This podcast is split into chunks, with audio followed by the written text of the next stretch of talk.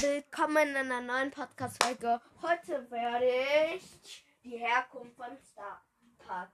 Es kommen wenige Herkunften, weil geil, ich habe Bro Podcast nachgemacht. Der hat ja auch Her Herkunften, äh, glaube ich zumindest, erfunden. Deswegen, let's go. Ich, ich war gerade Fußballtraining. Kappa. Ähm, Herkunft von Star Park. Es lebte mal ein Mädchen, sie ist Colette. Sie wollte gern mal Verkäuferin eines Superparks sein. Deshalb fangte sie an, mit L Limonade zu verkaufen.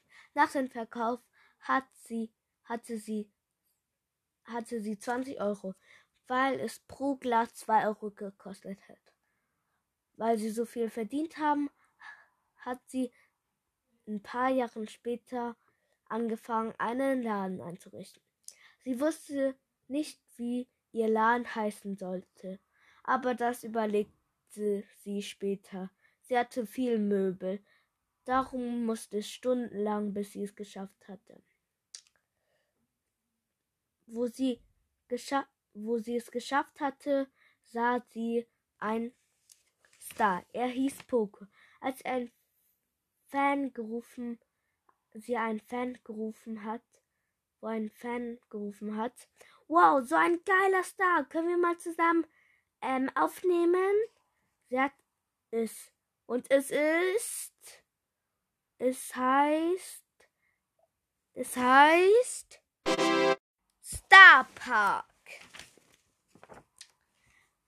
Und so eröffnete sie den Star Park. Dann kam schon der erste Kunde. Es war die erste Kunde.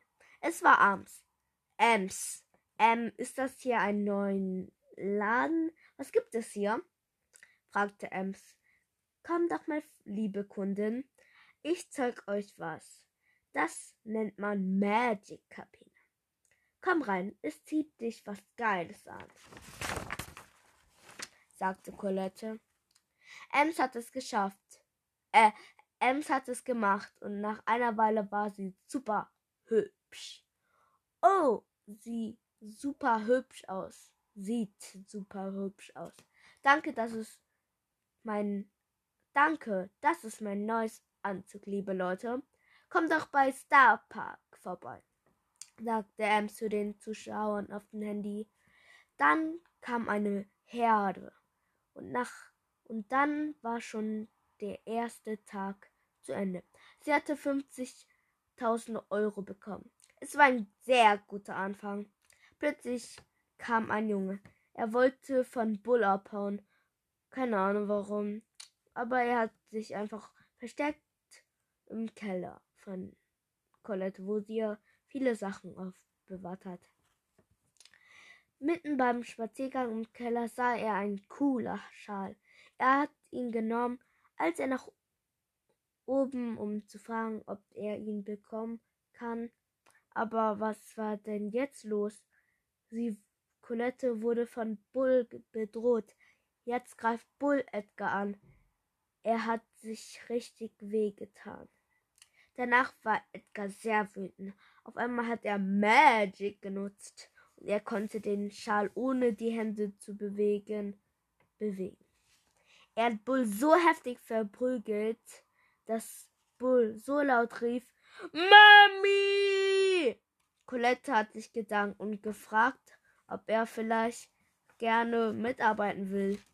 Ja, gerne, antwortete Edgar. Kriege ich dann ein bisschen Geld? Natürlich, du kannst alles, was du haben. Okay. Das war Ende. Ich hoffe, es hat euch gefallen und ciao, ciao.